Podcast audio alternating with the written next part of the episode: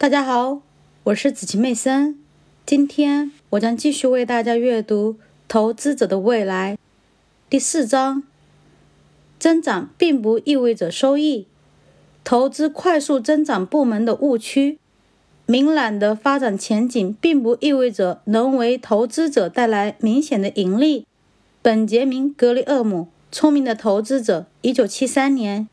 基于产业部门的投资策略正迅速地流行起来。二零零四年六月，摩根士丹利的数量分析小组得出结论：传统的全球资产配置方法论及先地区后产业的原理体系并没有什么根据。他们认为，投资者在制定资产分配策略时，应该主要着眼于对产业部门的选择。全球性的投资银行高盛近期也成立了一个新的权益资本团队，专门研究部门投资策略。经常有投资者问我，我应该投资的下一个快速增长产业是什么？几乎所有人都相信，增长速度最快的产业部门会带来最高的投资收益。然而，事实并不是这样。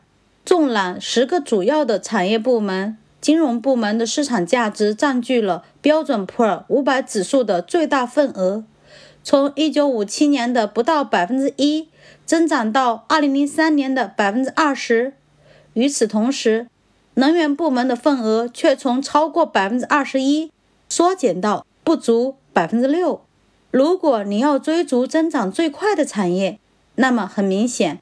你应该买入金融类股票，同时卖掉手头的石油股。不过，如果你真的这么做了，你就掉进了增长率陷阱。